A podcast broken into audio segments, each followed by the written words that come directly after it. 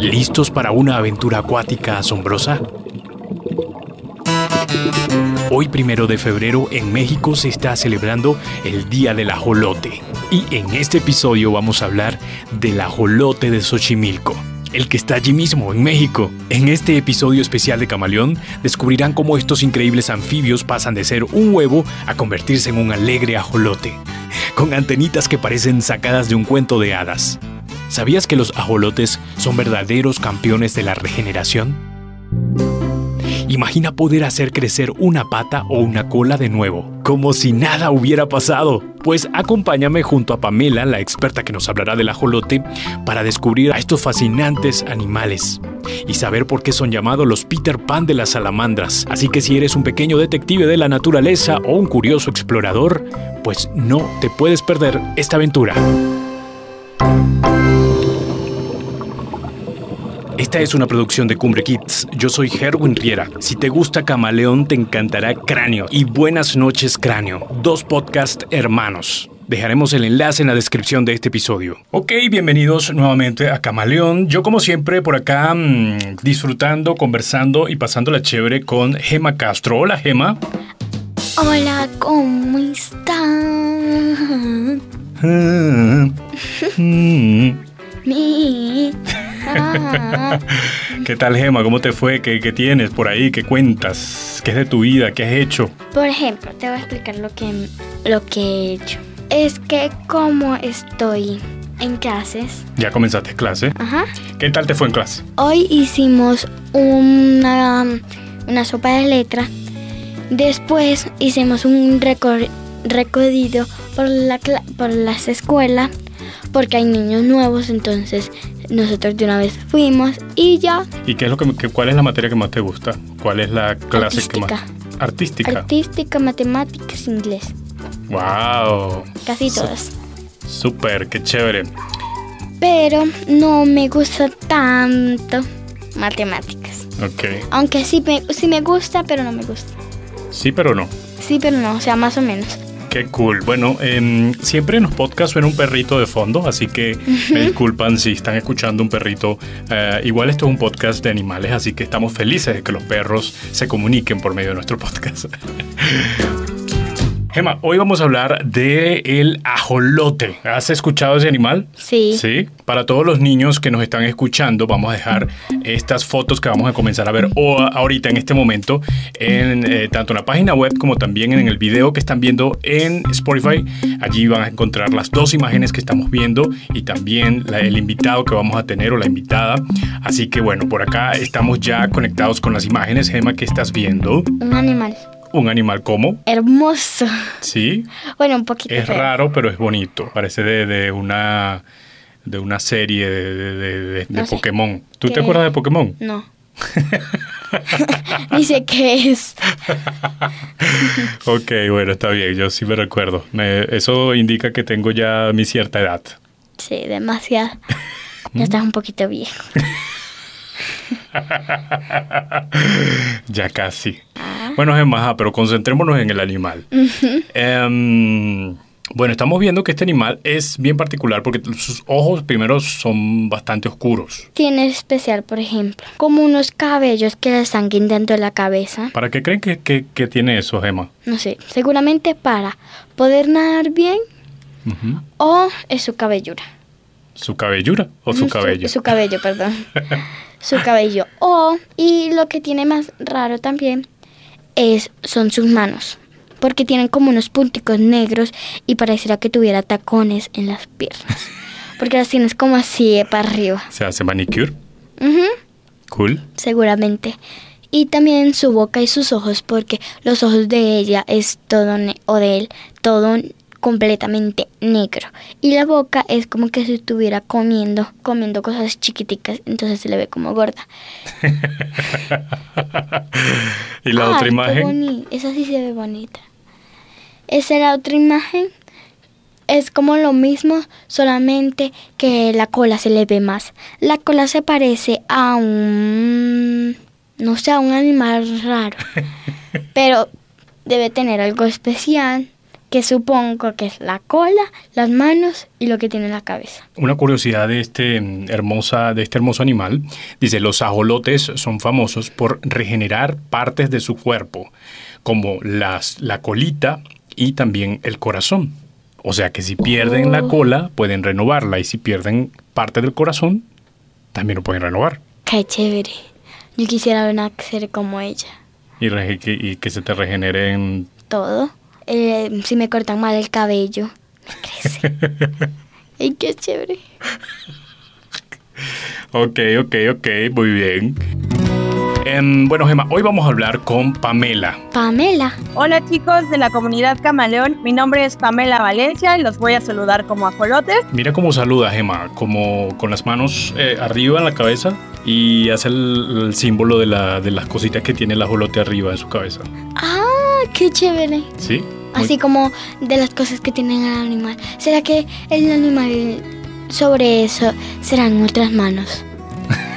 Porque es que, si mira, así es como saludando con las manos. O sea, como él la está saludando con las manos, el animal también seguramente lo está saludando con, la, con las manos. Buena lógica. Ella en su trabajo se encarga de coordinar el equipo que supervisa que ellos o los ajolotes estén bien alimentados y, se, y estén también en buenas condiciones de salud. La primera vez que vi un ajolote me sorprendí. No podía creer que un ser tan maravilloso existiera, así que decidí dedicar mi vida a cuidarlo. Yo, yo cuando sea grande voy a ser una de ellas. Súper. Pero no de ese animal, sino de otros. De otros, por supuesto. También es fundadora del Museo del Ajolote en México. Ok, Gemma, ¿te parece si entonces hoy conocemos al asombroso ajolote? Sí, claro. Vamos. Ok, vamos a comenzar. Estamos recibiendo muchísimas preguntas de los niños al WhatsApp. Si quieres enviar las preguntas de tus niños, escríbenos en el WhatsApp que dejaremos en la descripción de este episodio. Pamela, qué lujo poder conversar hoy sobre los ajolotes. Estoy de verdad emocionado. Mira, además del ajolote, ¿tienes algún otro animal favorito? Mi animal favorito son los perros.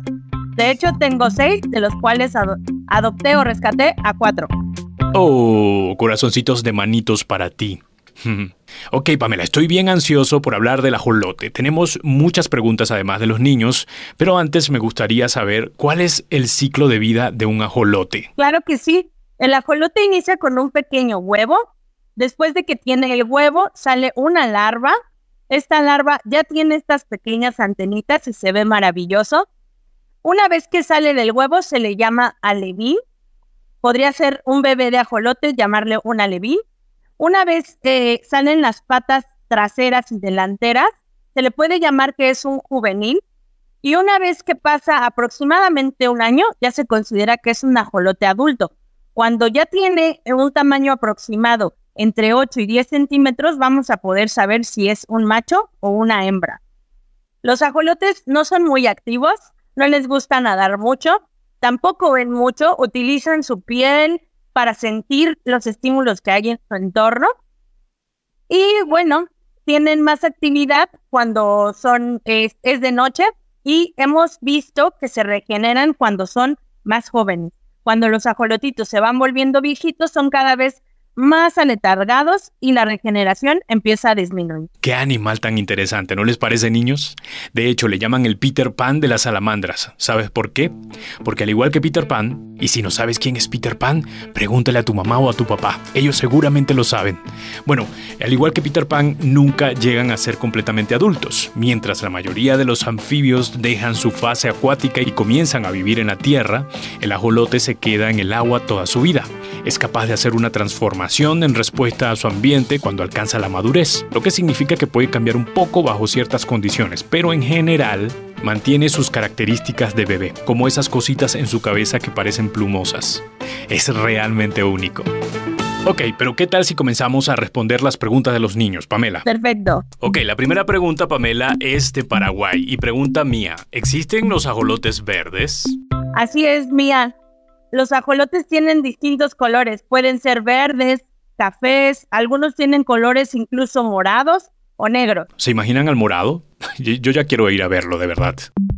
Hola, me llamo Emma, tengo nueve años, vivo en Puerto Rico. Mi pregunta es, ¿qué son esas cositas que tiene el ajolote en la cabeza? ¿Tienen alguna función? Así es, Emma. Estas pequeñas antenitas que los ajolotes tienen aquí se llaman branquias y les sirven para recibir oxígeno del agua.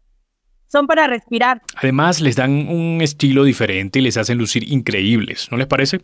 Y como si se tratara de los mismísimos animales fantásticos de la creadora de Harry Potter. Hola, mi nombre es Isabela y tengo siete años. Me pregunto, ¿los ajolotes por qué tienen las branquias hacia afuera y no hacia adentro? Ellos son muy listos y al tenerlas hacia afuera pueden recibir mayor oxígeno. Me pregunto, ¿los ajolotes nada más se, se, se ven en México o, o se ven en otros países? Gracias Isabela, también me gustaría saber eso. Isabela, ¿sabías que en el mundo existen muchos ajolotes? También podemos encontrarlos en Canadá, en Estados Unidos y en Alaska. Muy bien, llegó la hora camaleónica, lo que significa que nuestro podcast se vuelve misterioso para que ustedes descubran el animal secreto del día. Les daré un sonido y ustedes tendrán que adivinar. ¿Listos? Aquí está. Les tengo una pista. Y es una adivinanza. En el mar yo reino, pero no soy rey. Canto sin voz y pareciera que volara sin alas. Grande pero no el más rápido. En las profundidades pero no siempre visto. ¿Soy un ave que bucea o un pez que canta? ¿Quién soy? ¿Lo tienen? Muy bien, me lo cuentan al final. Mi nombre es Héctor Emilio, tengo cuatro años y vivo en Michigan. Y mi pregunta es, ¿cuánto tardan los ajolotes en, en, en volverse a poner sus piezas? ¿Te imaginas que puedan hacer esa regeneración en segundos, Héctor, y que lo podamos ver además?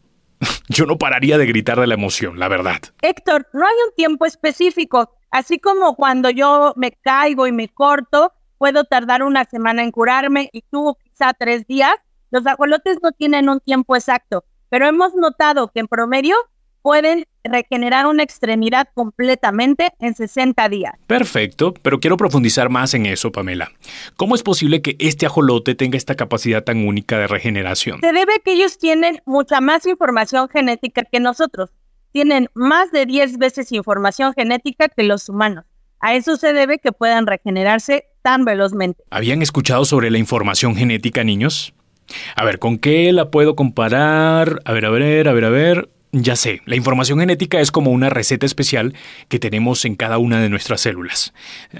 Ok, creo que estoy pensando demasiado en comida, ¿no? Pero bueno, es un buen ejemplo.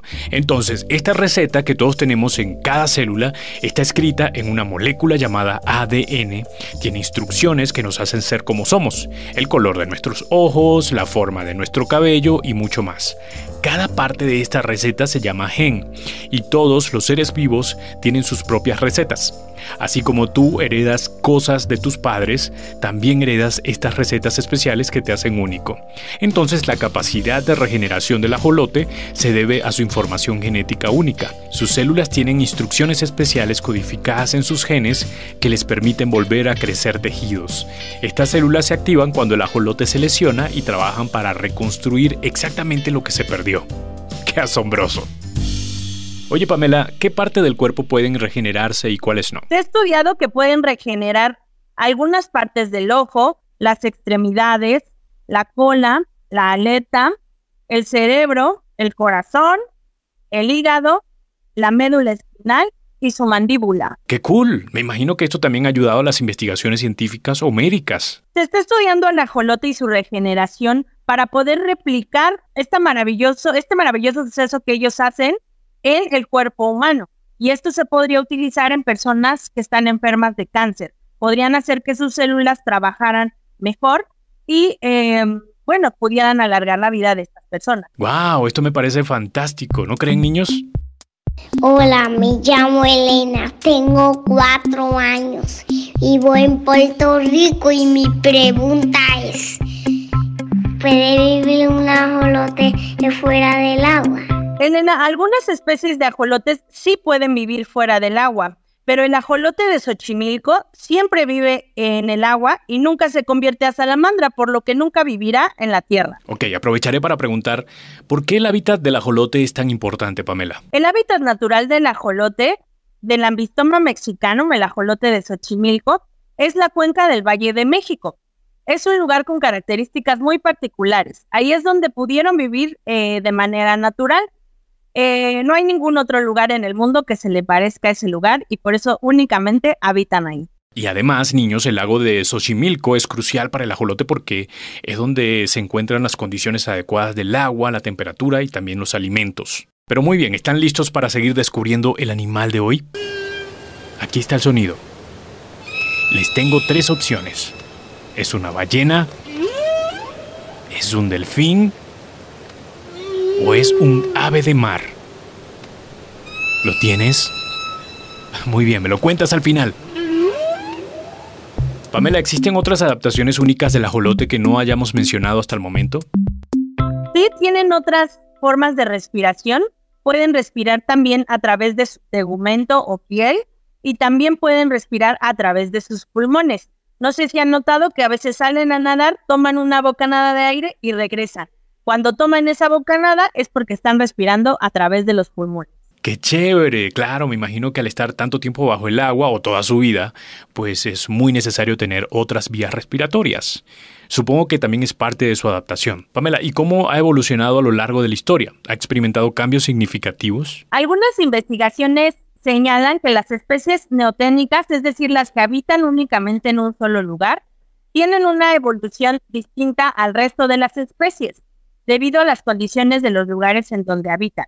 Siempre hay agua, por eso les mencionaba que el ajolote de Xochimilco nunca se va a convertir en salamandra, siempre va a, permanecer en el agua. En algunos casos de otros ajolotes que sí se convierten en salamandras es porque sus entornos pueden tener variaciones en el agua. Hola, mi nombre es Isabela y tengo siete años. Me preguntó, ¿uno podría recoger un ajolote salvaje que estuviera herido y ayudarlo en la casa. A veces creemos que eso es lo mejor, Isabela, pero lo más recomendable es que llamemos a una institución que se dedique al cuidado de los animales.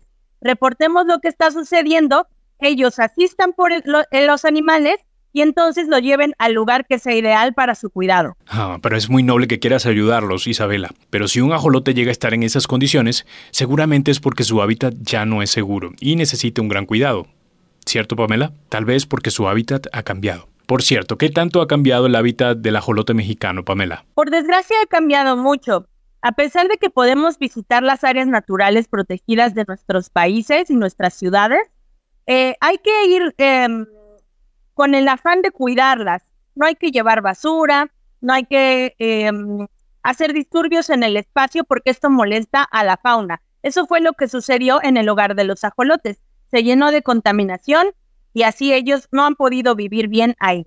Cierto, el otro día estaba estudiando sobre el ajolote y descubrí que antes, en una gran parte del lago, del tamaño de un campo de fútbol, podíamos encontrar hasta 6.000 ajolotes, pero ahora, en ese mismo espacio, solo encontramos alrededor de 36 ajolotes. Esta gran diferencia nos muestra algo preocupante, niños. Los ajolotes están en peligro de desaparecer en la naturaleza. En poco tiempo han pasado de ser muchísimos a muy pocos. ¿Y qué están haciendo en México para mantener los cuidados necesarios, Pamela? En nuestro país están haciendo bastantes labores por parte de la UNAM, el Instituto de Ciencias Biomédicas en específico, y también, por supuesto, nosotros quienes nos dedicamos a que ustedes, niños, jóvenes, adultos, vengan, los conozcan aprendan sobre ellos y se involucren en su cuidado y rescate. Perfecto. Y esto da paso a un momento importante de nuestro podcast. Presten atención niños porque hoy aprenderemos cuál es la función del ajolote en nuestro ecosistema y qué podemos hacer para ayudarlos. Pamela, ¿tienen alguna función específica en el equilibrio de la cadena alimentaria? Así es, los ajolotes son maravillosos y controlan las poblaciones de todos los animales con los que se alimentan, es decir, peces, insectos, crustáceos, moluscos y a, su vez sirven como alimento para otros animales, como algunas aves y serpientes acuáticas. Hola, soy Ella, tengo 8 años y vivo en San Jose, California. Me encantan ajolotes. Mi pregunta es, que podía hacer para ayudar a proteger a los ajolotes? Excelente pregunta, Ella. Yo también necesito saber qué hacer para ayudar a proteger a estos animales. Puedes hacer muchas cosas. Podemos hacerlo incluso desde casa, cuidando el agua, comprando alimentos lo más cercano posible de nuestro domicilio, comprando menos ropa, utilizando la bicicleta y el auto cada vez menos, también haciendo obras de arte que hablen de los ajolotes, carteles con lo que hemos aprendido, colocándolos en nuestras escuelas, en los parques e invitando a más personas a que conozcan acerca de ellos. Tienen que aprender que sus acciones son muy valiosas e importantes para que el proyecto siga creciendo y construyendo. Que las decisiones que hoy como niños toman, cómo me alimento, cómo coopero con mi comunidad, en qué, qué labores de conservación y cuidado de los animales hago, son muy importantes y muy valiosas. Ustedes son la semilla que nos va a ayudar a que los ajolotes salgan de la extinción. Tenemos mucha confianza en que ustedes y su talento va a apoyarnos a que ellos lo logren. Muy bien, niños. Entonces, hasta el momento hemos aprendido, gracias a Pamela, que el ajolote tiene un ciclo de vida único donde no pierde muchas de sus características cuando pasa desde un renacuajo hasta adulto. También aprendimos de su increíble capacidad de regeneración. Descubrimos que los ajolotes pueden ser de varios colores, incluyendo verde, café, morado y negro. Hablamos sobre su respiración a través de las branquias y cómo se mantienen en una fase acuática durante toda su vida, a diferencia de otros anfibios. También exploramos su importancia en la cadena alimentaria y cómo su hábitat, especialmente el lago de Xochimilco en México, es vital para su supervivencia. Y también hablamos de la importancia de la investigación científica en la comprensión de su biología y potencial para aplicaciones médicas.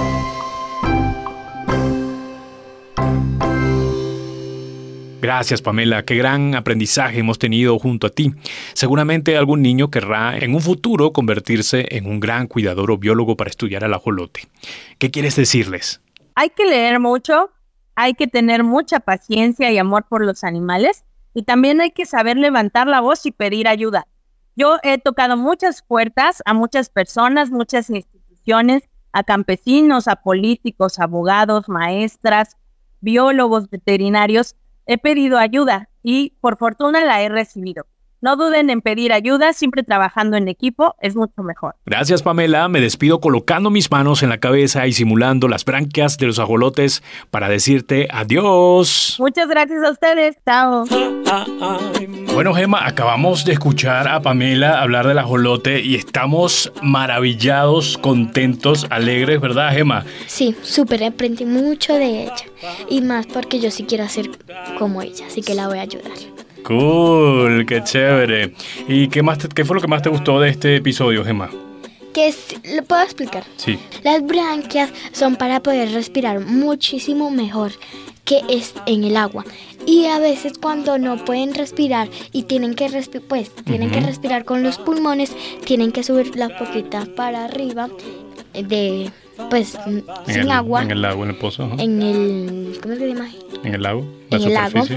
Tiene que hacer así como que chupar el aire y después bajar para poder respirar bien. Cool. Qué chévere que hemos aprendido bastante entonces de el ajolote y estamos felices de poder ayudar a este animal, de poder ser parte de esta, de esta también de esta información que estamos dando para todos los que quieran aprender mucho más. Gemma, tengo ya el animal secreto, el animal que tenemos que descubrir para este episodio. Eh, está por acá listo para que lo escuches y te voy a dar algunas opciones y tú me dices de qué animal estamos hablando o hemos estado hablando durante este tiempo. Ok.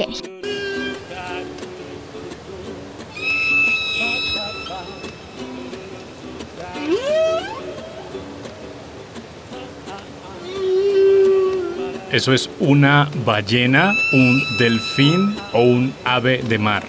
Una ballena. ¿Una ballena? ¿Segura? Sí. Respuesta definitiva. ¿Me puedes decir la última? Un ave de mar. No, una ballena. Respuesta definitiva. Sí. ¿Sí? Los niños en casa. Ay, Dios. Emma, Emma. ¿Qué dicen los niños en casa? A la cuenta de tres. Uno, dos, tres. ¡Sí es una ballena! El camaleón. Ah, ah, ah. Bueno, muchísimas gracias a Pamela, al Museo del Ajolote en México, a todos los niños que puedan visitar este museo. Nosotros vamos a dejar en el episodio, en este episodio, vamos a dejar allí eh, suficiente información para que estén allí pendientes del ajolote también. Bueno, nosotros nos despedimos. Muchas gracias por siempre escucharnos. Chao. Chao, chicos. El camaleón. El camaleón.